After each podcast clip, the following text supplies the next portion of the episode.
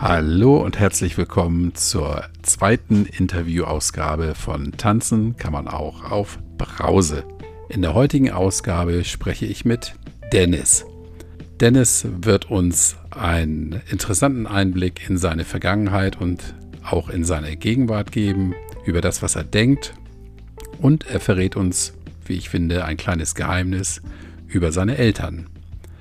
Freut euch auf das Gespräch, bleibt dran, ruckelt die Kopfhörer nochmal zurecht, lehnt euch zurück und jetzt viel Spaß mit Dennis.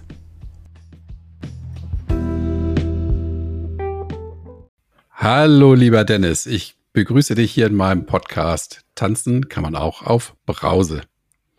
Moin, moin zusammen. Moin. Ja, die Stimme habt ihr bestimmt schon mal gehört. Dennis hat einen eigenen Podcast, den Nie wieder Alkohol Podcast, der genau nüchtern betrachtet heißt. Und bevor wir zum Thema meines Podcasts kommen, lieber Dennis, ähm, habe ich, hab ich ein paar Fragen dazu. Mhm. Also ich habe ja nicht von der ersten Folge an dich gehört, das stimmt nicht ganz. Ich habe zum Jahresende 20 angefangen, dich zu hören und ähm, habe das in einem durchgenudelt, bis ich jetzt auf der aktuellsten 81. Folge bin. Und ähm, Ach, du warst der eine Hörer. ja, ich habe ja irgendwo, irgendwo hast du mal gesagt, du hast sehr, einen sehr hohen Damenanteil bei, in deiner Hörerschaft. Ja, das stimmt, dann warst du der eine. Obwohl, es hat sich auch ein klein bisschen, ein bisschen geändert. Also inzwischen bin ich so bei 65, 35, 40, 60, irgendwie sowas. Ja, ich verrate dir mein Geheimnis. Bei mir sind es im Moment 80 Prozent Frauen. Und das liegt ja, das muss aber auch an meiner Stimme. Stimme Doch. Na, nee, das liegt wahrscheinlich an den Gruppen, wo ich, wo ich das so ein bisschen promoted habe. Da sind natürlich hauptsächlich Mädchen und das ist, das ist auch okay. Und so. du hast Tanzen im Titel. Das kann auch sein, dass das zieht. Ja, das, das kommt vielleicht noch, weil mein Podcast ist ja erst fünf Tage alt. Von daher. Ja, macht ja nichts. Die, die, die, Folge hier bleibt zeitlos stehen. Also die fünf Tage, die. Das die stimmt. Noch. Ja. Also, meine Frage, bevor wir zum Thema kommen. Wie bist du selber darauf gekommen, einen Podcast zu machen, lieber Dennis? Äh, das ist tatsächlich eine ganz gute Frage, ähm, weil sich das zu der Zeit alles so ein bisschen arg ähm, überschnitten hat. Ich habe ja ganz ursprünglich einfach mal angefangen, so für mich meine Geschichte zusammenzuschreiben und daraus ist dann irgendwie ein Buch geworden. Während des Buchs ist mir dann irgendwie aufgefallen, huch, da könnte ich ja eine Art von, von ähm, naja, Methode rausmachen, so wie man vielleicht aufhören kann, wenn man das und das ändert und das und das. Und dann habe ich das Buch ja so mit den letzten, ich glaube, 100 Euro oder so, die ich da hatte. Zu der Zeit war ja noch alles wirklich völlig Harakiri. Äh, dann das Buch äh, drucken lassen, so, ich weiß gar nicht wie viel Stück, aber so 50, 70, irgendwie sowas. Und habe die dann versucht zu verkaufen, habe es aber zeitgleich auch auf dem, bei dem großen Online-Riesen online gestellt. Und dann hat sich das auf einmal verkauft wie, wie warme Semmeln und ging auf einmal irgendwie auf Platz 4 hoch. Ich dachte, huch. Ähm, und daraufhin kam dann tatsächlich einfach, weil es so viel war, und viele Nachfragen kamen, kam dann auch noch hier eine Frage und da eine Frage und jenes und dann habe ich immer überlegt, du musst ja irgendwann, erzähl das doch nochmal irgendwie und dann blieb halt nur noch Podcast. Und da ich ursprünglich beruflich mal aus dem Audiobereich kam und viel Musik gemacht habe und so, war eh ein Mikro da und dachte ich, ja, dann fängst du mit dem Podcast mal an, aber dass jetzt das daraus würde, hatte ich dann jetzt tatsächlich auch nicht so richtig äh, auf dem Schirm, als ich hm. angefangen habe. Aber für dich, du machst das nicht hauptberuflich, wenn ich das richtig verstanden habe, ne, oder? Was jetzt? Nein, nein, nein, sowieso nicht. Leider noch nicht. Also vielleicht wird das noch, weiß ich noch nicht, aber ähm, aktuell nicht, nee. Mhm, okay. Ja, cool. Dann ähm, starten wir mal mit meiner lustigen Fragerunde, lieber Dennis. Ja, gerne.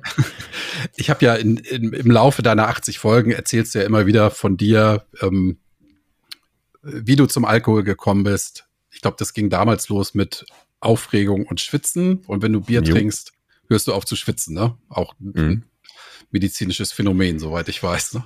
Ja, aber das hat, glaube ich, dann auch mit Entspannung zu tun. Also ich habe halt über äh, unter Hyperhidrose gelitten, was aber, glaube ich, auch einfach so ein bisschen Sturm- und Drangzeit, so mit 17, 18 halt ähm, war mit ein bisschen gefühlter Unsicherheit und so. Äh, und dann ist es natürlich kein geiles Gefühl, wenn du unter die äh, oder in die Damenwelt versuchst einzutauchen und dann, dann schwitzt du da rum irgendwie. Hm. Ähm, hat halt wirklich genervt und habe ich halt aber durch Zufall irgendwann gemerkt, so wenn ich meine drei, vier Bier getrunken habe, so, hm, dann ist das weg. Ähm, und das war natürlich irgendwie, wusste ich damals nicht, ne? Du bist ja eh unbedarft in dem Alter und habe ich auch damals noch ganz andere Sachen probiert und so, aber ähm, das war das, war das Einfallstor für den Alkohol in dem Fall, weil ich hatte ja sofort eine positive Verbindung von, ey, der hilft mir ja. ey, guck mal, wenn Mhm. ich das trinke, dann ist das Problem weg. Und das heißt natürlich, der ist innerlich total positiv behaftet gewesen. Und das habe ich dann ziemlich durchgezogen irgendwann. Ja. Jo. Wann, wann hast du denn für dich erkannt, wir überspringen jetzt mal ein paar Jahre, wann hast du denn Hm. für dich erkannt, äh, dass, dass du aufhören musst mit Trinken? Ich weiß, du hast ja sehr, sehr viel getrunken zum Schluss, also offenbar gigantische Mengen, die du da nicht reingeschüttet hast. Äh, Wann, wann war der Moment, dass du gesagt hast, so jetzt, so geht's nicht weiter?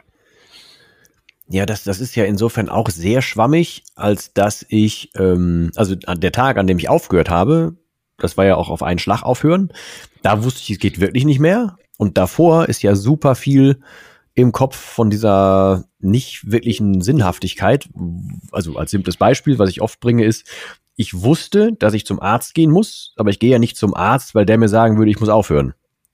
Also ähm, das machte ja per se keinen Sinn. Ich wusste also irgendwie in mir drin, dass ich ein Problem habe. Und ne, wenn jetzt einen Monat lang zum Beispiel nur Blut im Stuhl hast, weißt du, irgendwas stimmt nicht so ganz mit dir. Wenn du nicht, nicht, nicht schlafen kannst, Bluthochdruck hast, keine Ahnung was, die, die Leber ist zu groß und du kannst halt eh schon morgens nicht mehr aufstehen, ohne was zu trinken. Natürlich weiß man das, man will sich aber nicht eingestehen. Also der tatsächliche Punkt wird irgendwie fließend gewesen sein. Aber jetzt gerade, wo du es gefragt hast, hätte ich noch getippt. Ein Moment war, dass ich am Ende, und das war ja so ein bisschen mit das Verheerendste, dass ich dann irgendwann gemerkt habe, ey, an der Tanke gibt es Wodka-Red Bull-Mischungen zu kaufen, die ziemlich teuer waren äh, zu der Zeit. Und habe ich irgendwann gemerkt, weißt du, was, das wäre günstiger, wenn es dir zu Hause mischt. Und das war dann die erste Wodka-Flasche, die ich tatsächlich gekauft habe für zu Hause. Puh. Das, würde ich- das wäre mir jetzt gerade eingefallen, dass das so, so der letzte, oh Kacke, das war jetzt rückwirkend echt ein richtig schlimmer Fehler war. Und danach, ja, dann habe ich ja jeden Tag eine gekauft. So. Mhm. Hattest du jemand an der Seite, der das, der das live mitbekommen hat? Ja, live mitbekommen schon, aber ich war halt sehr gut im Verstecken. Also ich war damals noch verheiratet ähm, oder war halt auch zehn Jahre mit ein bisschen hier und da mal Pause mit einer Person zusammen, aber äh, die hat zwei, drei Mal was mitgekriegt, hat auch mal so eine Mischung von mir mitgetrunken, obwohl da eigentlich nichts hätte drin sein sollen, aber hat da nie nachgebohrt. Ähm, ich war aber auch tatsächlich echt sehr gut im Verstecken, auch vor einer, also einer, einer tatsächlichen ähm, platonischen Freundin, sehr, sehr gut, die sich später ähm, Vorwürfe gemacht hat. Meine tatsächliche jetzige Herzdame, die hatte, war die einzige, die aber den Arsch in der Hose hatte, irgendwann zu sagen, ähm, ey, du hast ziemlich komische Augen und irgendwie ist dein Trinkverhalten ziemlich komisch. Und Mhm. äh, das war dann so die erste, die es gesagt hatte, die auch völlig recht damit hatte. Das war aber auch dann schon kurz vor knapp in der, in der Worst-Phase. Wie war das damals für dich, als er dich darauf angesprochen hat? Warst du da, warst du da erschüttert, sauer, glücklich oder wie? Du erstmal sauer. Erstmal Mhm. sauer, weil Kacke, ich fühle mich ertappt, scheiße, ich habe nicht genug darauf geachtet, ich habe es nicht genug gut versteckt. So, das war der erste Oha. Gedanke. Hm. Ähm, ja, also wie gesagt, rückwirkend weiß ich ja zum Glück alles besser und sie ist ja auch heutzutage noch an meiner Seite. Das heißt, ich kannte, konnte das ja auch alles mit ihr so ein bisschen aufbereiten, aufarbeiten. Sie freut sich halt jetzt auch über alles. Gestern zum Beispiel, ist ja tausendste Abonnent auf YouTube dazu gekommen, ohne dass ich da jetzt irgendwie drauf, drauf geachtet hätte, grob oder so, oder das irgendwie mitgekriegt hätte. Aber wir feiern das halt total. Oder vor ein paar Tagen habe ich das erste Mal wieder einen Quantensprung machen dürfen, was, was, äh, was äh, Auto anbelangt. Ähm, und sowas kann sie halt total mitfeiern heutzutage. Ne? Deswegen Mhm. sehe ich das rückwirkend alles so. Ich bin unfassbar dankbar, dass sie das damals getan hat. Ähm, sie hatte gerade frisch ein Kind, wusste also, sie kann sich nicht noch jemanden ans Bein binden, um den sie sich kümmern muss, also in dem Fall mich. Äh, hat, sie hat den Kontakt abgebrochen, was ich damals nicht verstanden habe, was ich rückwirkend unfassbar verstehe. Ähm, und als mein Buch fertig war, habe ich ihr das dann irgendwann geschickt. Ähm, und dann hat das für sie aber vieles erklärt von dem, warum ich damals so und so war. Weil sie hat auch am, ganz am Anfang gedacht, was ist denn mit dem, was stimmt denn da nicht und irgendwas kann da nicht hinhauen und so. Aber dann hat es ein bisschen viel erklärt danach. Ähm, ja, also Mhm. damals war ich tatsächlich echt angesickt, hab's nicht verstanden, aber damals war ich auch noch kom komplett in meinem Versteckfilm. Ja. Ja. Löst sich dann, löst sich dann im Nachhinein auf. Jo. Hm. Du sagst, du hast von heute auf morgen aufgehört. Ähm, hast einfach gesagt, ab heute trinke ich nichts mehr. Ähm, ja, ich habe tatsächlich erstmal richtig Schiss gekriegt. Also ich habe mir das so so ein bisschen, wie man das eigentlich nicht tun sollte, sich mal so Symptome ergoogelt, ne? Also mal Herrn Dr. Mhm. Google befragt und das ist natürlich das Schlimmste, was du machen kannst. In meinem Fall, glaube ich, war es ganz gut. Aber ähm, im Prinzip kam dann raus so die, ähm, ich hätte noch so zwei bis fünf Jahre, wenn ich so weitermache. Hm. Und dann, äh, ich habe halt einen kurzen und also, ne, jetzt äh, hier vielleicht beim Thema Ähm. falsch. Ich meine, meinen Sohn, meinen Lütten, Ah. der Lütten ist auch falsch. Warte mal, mein, also meinen Sohn, der jetzt fünfeinhalb ist und der, ähm, da habe ich mir gedacht, nee, erstens will ich den noch aufwachsen sehen und zweitens soll der auch noch von mir noch was haben. Und damit mhm. war klar, okay, jetzt habe ich wirklich Schiss davor. Ähm, das war aber eine Zeit, da habe ich ähm, tatsächlich im Liegen schon meine Leber gespürt, weil die so, so dick war und das waren schon die gelben Augen und da habe ich schon drei oder vier Monate oder so ähm, halt am Tag, nicht pro Nacht, sondern am Tag keine zweieinhalb Stunden mehr schlafen können, weil Ödem in den Beinen und mir schlief alles ein, wenn ich lag und so. Ähm, Bluthochdruck ohne Ende, ähm, geschwitzt ohne Ende, aufgestanden, erster Griff natürlich ins ähm, äh, in den Kühlschrank, dann war das auch noch ein Sommer.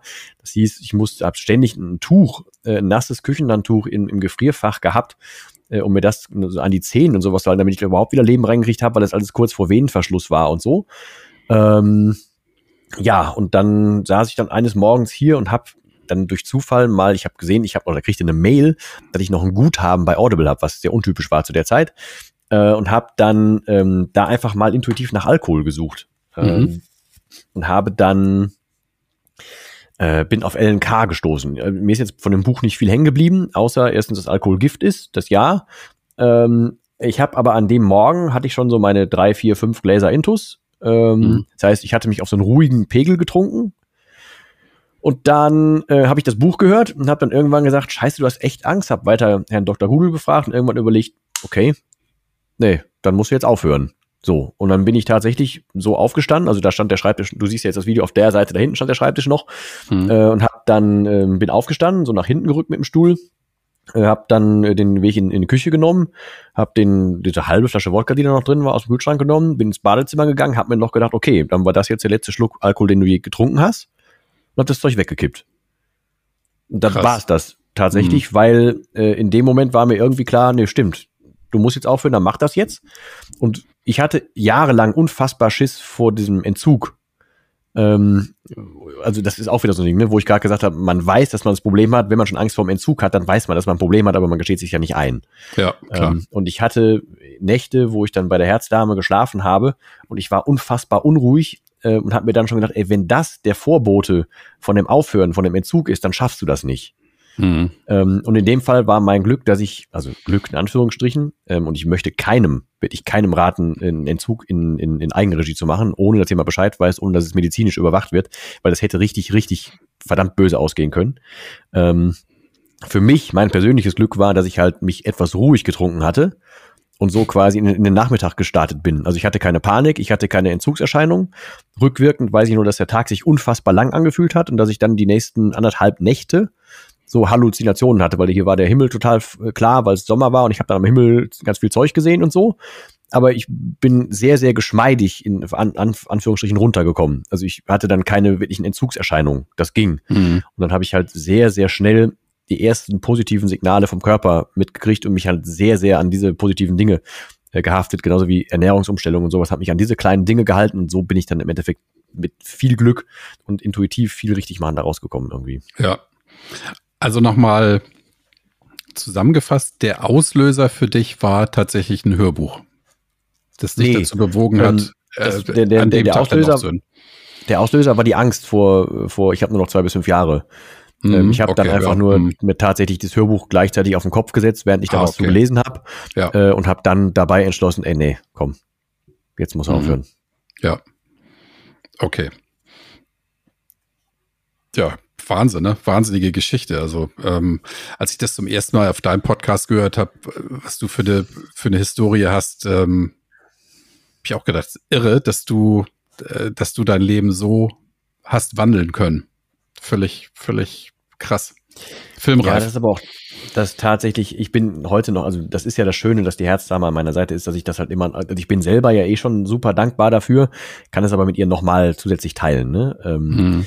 Das ist, äh, das ist echt extrem schön und wir haben uns ja gerade in der Folge, die wir vorher aufgenommen haben, auch ganz kurz darüber unterhalten, was das Schönste an dem, an dem Nüchternsein jetzt ist. Und für mich ist das tatsächlich diese, dass ich halt auch einfach wieder ehrlich durchs Leben gehen kann.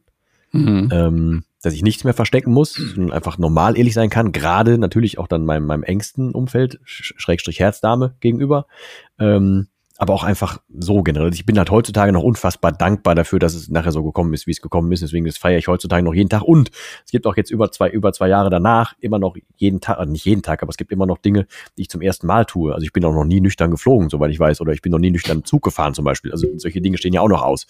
Ja. Äh, Corona sei Dank, aber ähm, ja, es, ist, es lässt mich nicht los, deswegen ich bin ja auch froh, dass ich über äh, meine Seite, den Podcast, das Buch und so weiter ganz, ganz viel Kontakt mit Menschen habe und auch Menschen aktiv ja bei deren Werdegang helfen darf.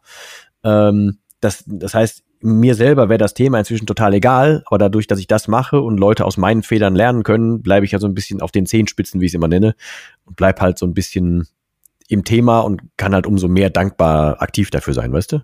Ja, verstehe ich. Was hat denn deine Familie dazu gesagt, als du, als sie gemerkt haben, oder als du ihnen gesagt hast, wie auch immer, du trinkst nichts mehr? Ähm, ja, zweierlei. Also das, ähm, ich muss dazu sagen, auch für jemanden, der vielleicht das Gesicht dafür in die, in die Öffentlichkeit hält, meine Eltern wissen das noch gar nicht so. Also die wissen nicht genau, was vorher alles passiert ist. Ähm, die haben auch das Buch nicht gelesen und so. Mein Bruder und ich, wir haben damals entschlossen, dass meine Eltern das, dass wir denen das nicht so offen präsentiert hätten legen, weil die würden sich, glaube ich, sonst einfach auch vielleicht einfach Vorwürfe machen. Das wollten wir, wollten wir vermeiden. Ähm, aber äh, ansonsten ähm, ist es für die so, dass die gemerkt haben, ey, guck mal, der hat ja wieder ein Kurzzeitgedächtnis. Ach, guck mal, der kommt ja wieder im Leben klar. Ach, guck mal, äh, sieht ja wieder viel gesünder aus und so. Und also die haben diese ganzen positiven Sachen mitbekommen und reagiert hat in, in Summe kein, keiner so richtig auf irgendwas, sondern die haben einfach akzeptiert, dass ich nichts mehr trinke, dass ich jetzt Wasser und sowas trinke. Und wenn Familienfeiern sind, wissen sie, die stellen mir jetzt eine, eine Flasche Wasser kalt, weil ich ganz kaltes Wasser trinke. Und dann ist gut. Und ansonsten ja. ähm, ist, es, ist das Verhältnis viel, viel inniger geworden, weil ich ja auch einfach auch denen gegenüber wieder viel, viel ehrlicher sein darf als früher. Mhm. So. Und mein Bruder freut sich natürlich auch für mich mit, was mit der ganzen, wie ich es immer nenne, NWA, also nie wieder Alkoholsache passiert ist. So, da freut er sich einfach mit. Ja, cool. Ich meine, da hast du, da hast du zwei, zwei Dinge wunderbar verknüpft. Zum einen dein, dein eigenes Leben wieder auf die Reihe gekriegt mhm. und ähm, mit deinem, mit deinem Thema, über das wir dich kennen, hilfst du auch vielen anderen. Das ist einfach grandios. Ganz toll. Ja, danke dir. Ja, also ich, ich habe seitdem ganz oft das Wort sinnstiftend im Kopf, weil mhm. das, das Coolste, was du machen kannst, ist halt Menschen helfen tatsächlich. Das ist das Coolste und Dankbarste, was geht. Das stimmt. Das stimmt. Kannst du dir nicht kaufen, ne? Nee. Und wie gesagt, ich, deswegen, ich meine das schon so, so wenn, wenn lernt aus meinen Fehlern, so, dann müsst ihr das nicht auch nochmal machen. und vor allem, das ist ja so, wenn, wenn, wenn du jetzt als Betroffener zum Beispiel hier den Podcast hörst oder meinen Podcast hörst, dann bist du ja schon viel weiter, als ich das damals war. Ja. Ich habe mich damit ja nicht beschäftigt. Ich ja. habe das ja weggedrängt. Also sind deine Chancen da rauszukommen viel, viel geiler als meine und ich habe es ja trotzdem hingekriegt. Also. Mhm. Ja, top. Ist, ich glaube, da bist du aber auch wirklich eine große Ausnahme, ne? Dass du das allein so auf die Kette gekriegt hast. Ja, zu dem allein, wie gesagt, keinem empfehlen, den, den Zug alleine zu machen. Mhm. Ähm, aber zum Glück muss es ja keiner tatsächlich so richtig alleine machen. Ich für meinen Teil habe halt nur inzwischen, auch da ich ja wirklich viel Feedback kriege, ähm, nicht nur von mir selber, sondern auch so die Erfahrung gemacht, dass halt viele von den dargebotenen, althergebrachten Alkoholikerhilfen gar nicht mal so weit helfen.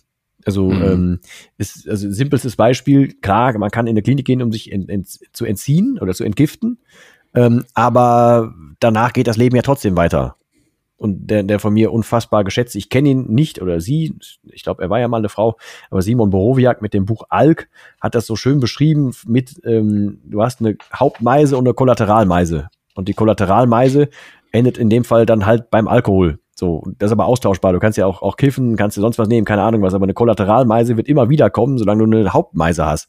Also kümmere dich einmal um dein Hauptproblem, krieg das hin und dann brauchst du auch die Kollateralmeise nicht mehr. So, ähm, und das ist ja das, das Grundprinzip. Aber wenn, wenn du in eine Klinik gehst, um dich zu ent, ent, entgiften, bist zwei Wochen da und gehst danach ins normale Leben zurück, ja, dann kannst du schon einen Timer danach stellen, wann du wieder da landest, wenn du im Leben sonst nichts änderst. Funktioniert ja nicht. Ja, mit Sicherheit. Ja, und ich kann mir vorstellen, für viele ist dann auch zum Beispiel diese, diese anderen Themen, die es so gibt, anonym Alkoholiker, ähm, da gibt es ja viele, denke ich, sehr gute Einrichtungen. Mhm. Ich kenne mich da wirklich nicht mit aus, weil für mich war es nie so, dass ich da irgendwie hätte hingemusst. Aber mhm. ich kann mir vorstellen, dass für viele Leute die Hemmschwelle, diesen Schritt zu gehen, einfach so groß ist, dass sie sagen, meine ich. Ich gehe diesen Schritt ja. nicht. Das stimmt. Also ich, ich, ich will nicht, nicht werten. Ich habe mal eine Folge über den anonymen Alkoholiker gemacht. Ich war selbst nie da und ich bin ja trotzdem dankbar, dass jemand diese Hilfe anbietet. Ja. Überhaupt keine Frage. Und dass das Ganze gemacht wird, super, super gut. Und fast jeder kennt es ja. Ich selber kann mich mit den, den, der Herangehensweise der anonymen Alkoholiker nicht identifizieren ähm, das wäre nichts für mich. Und ganz viele haben ja auch gesagt, so, wenn du da hingehst und dir so ein Stigma draufsetzt, hallo, ich bin Dennis und ich bin Alkoholiker zum Beispiel, dann, dann haust du dir auch Sachen in den Kopf, die nicht ganz so förderlich sind für meine Begriffe. Aber das jetzt, das muss sich ja bitte jeder selber ein Bild zu machen. Ja. Ähm, trotzdem ist heutzutage es einfacher, ähm, sich ein bisschen damit zu beschäftigen. Aber deswegen versuche ich auch auf allen möglichen Plattformen was rauszuhauen. Aber genau deshalb war, glaube ich, intuitiv auch der Schritt zu einem Podcast richtig, weil wenn man sich äh, dazu überwindet und sich mit dem Thema beschäftigt und dann irgendeine Nase findet, die einem passt und man hört der zu, dann ist es halt ein verdammt ähm, persönliches Medium und dann kannst du lange dabei bleiben und dann hast, dann lässt du dir vielleicht von dem, der das da macht, auch ein bisschen was sagen oder dann kannst du den, wirst du mitgenommen auf eine Reise oder so. Dafür ist dein Podcast tatsächlich schon wieder super gut. Also ja, und dann kannst, kannst du halt das rausziehen, was dir gefällt und jo. kannst es hören, wann und wo du willst. Musst, musst auch nicht irgendwo durch eine Tür gehen, wo drauf steht AA-Meeting. Zum Beispiel, ja. ja. Ich, ja, genau. ich finde das auch ein ganz tolles Medium. Finde ich super. Meine ganzen Fragen, die ich habe, die hast du im mhm. Grunde genommen schon fast beantwortet, lieber Oh, Entschuldigung. Aber stell gerne nochmal explizit, wenn. Also mir nee, nee, nee. Alles, alles top. Ähm, eine Frage, die ich, die ich gerne stelle, ist, welche Botschaft hast du konkret? Ähm, zwei Dinge. Erstens, nicht aufhören ist keine Option. Weil, also es wird nicht, ähm, je länger du es rausschiebst, umso schwieriger wird's. Also wenn du dir jetzt sagst, ey, ich höre nächsten Freitag auf, dann wird es schwieriger, am Freitag aufzuhören als heute. Das ist das Erste. Und den von mir sehr geschätzten Roman von, von, von Sucht und Ordnung, ähm, der hat völlig passend gesagt, dass ähm, Selbstfürsorge ist Suchtvorsorge. Das heißt, wenn du selber mit dir klarkommst, wenn du dich selber um dich kümmerst, dann wird Sucht irgendwann obsolet, weil dann äh, du, du musst dafür sorgen, dass du vor nichts mehr wegrennen willst, dass du nichts mehr haben willst, wovor, was du wegdämpfen willst oder was auch immer. Du musst irgendwann mal an den Kern dran gehen und dann brauchst du auch keine, keine Sucht mehr. Dem ist nichts hinzuzufügen. Dann habe ich noch eine, eine letzte Frage. Wenn du, wenn du heute deinem jüngeren Ich begegnen würdest, mhm. deinem, ich sage jetzt mal, 16-jährigen Dennis, was, was würdest du dem sagen, wenn du den auf der Straße triffst und hast ein paar Minuten mit ihm? Boah, das ist verdammt schwierig, weil ähm, ich habe das für mich immer noch nicht so richtig geklärt, wie ich das ähm, finde, weil ähm, eigentlich bin ich ja, also ich würde natürlich diese ganze Nummer, die ich damals gemacht habe, gerne nicht gemacht haben. Ne, also ich wäre gerne da nicht reingeschlittert und hätte das ganze Kapitel eigentlich gerne nicht getan. Andersrum wäre ich jetzt auch nicht der, der ich jetzt bin und wäre nicht so voller Dankbarkeit dafür, dass es jetzt so ist, wie es ist, wäre diese ganze Scheiße nicht gewesen. Das heißt, ähm, was ich dem, dem 16-Jährigen 16 exakt mitgeben wollen würde, weiß nicht. Ich würde ihn, glaube ich, auf anderen Lebensebenen noch ein bisschen mehr auf, mit, mit auf, die, auf den Weg geben. Ähm, ja, echt, echt gute Frage. Ich überlege gerade, wie ich damals mit 16 war und so. Ich glaube, ich hätte mir damals auch gar nicht so richtig zugehört. Ähm, also so ein bisschen diese, man muss ja Dinge selber erleben, Spanne dazwischen, die muss schon noch irgendwie mhm. sein. Ähm, aber ich glaube, ich hätte ihm gesagt, wenn du wegen irgendwas trinkst, dann lass es. So. Ja. Ja, sehr gut. Dennis, ähm, jetzt erzähl doch bitte noch mal ganz kurz bisschen was über deinen Podcast, den ich, den ich sehr, sehr schätze und ich weiß, du hast eine große Fanbase die regelmäßig äh, deiner Stimme lauscht. Erzähl noch mal ganz kurz, worum es dabei geht, wo du zu hören bist und wie oft deine Folgen so erscheinen. Ja, das letzte Frage ist am allerschwierigsten, weil es ist leider unregelmäßig. äh, ansonsten, äh, das ganze Ding heißt nüchtern betrachtet und wenn das jemand sucht, das ist so ein knallgelbes Cover mit so einem Menschen, der fällt und einer roten Schrift drauf, ist eigentlich zu finden.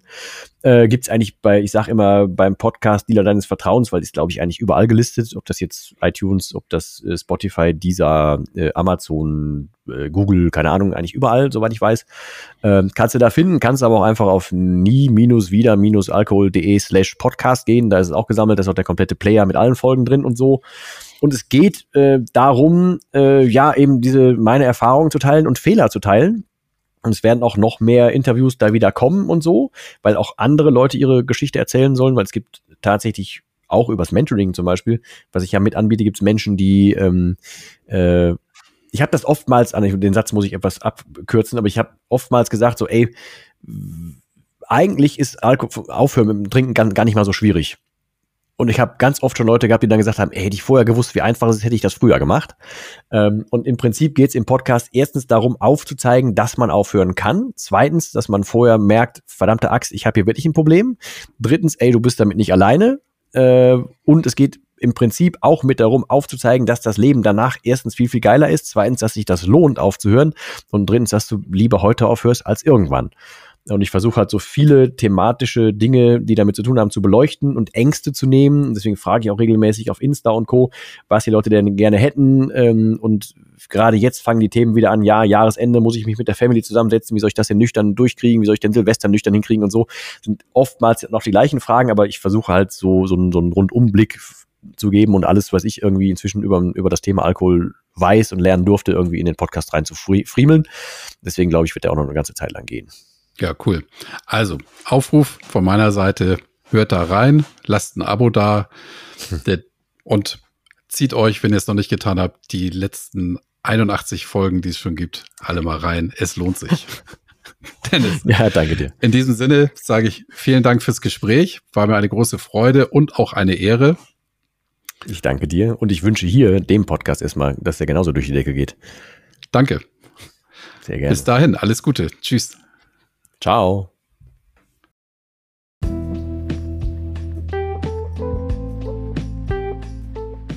So, nun stelle ich gerade fest, die Folge ging doch etwas länger als die angekündigten 20 Minuten. Das liegt aber nur daran, dass für mich mal wieder die Zeit wie im Fluge verging. Ich hoffe, du hattest Spaß bei der Folge. Freue mich, dass du dabei bleibst. Hinterlass ein Abo, damit du nichts verpasst. Und bis zum nächsten Mal. Und denk dran, tanzen kann man auch auf Brause.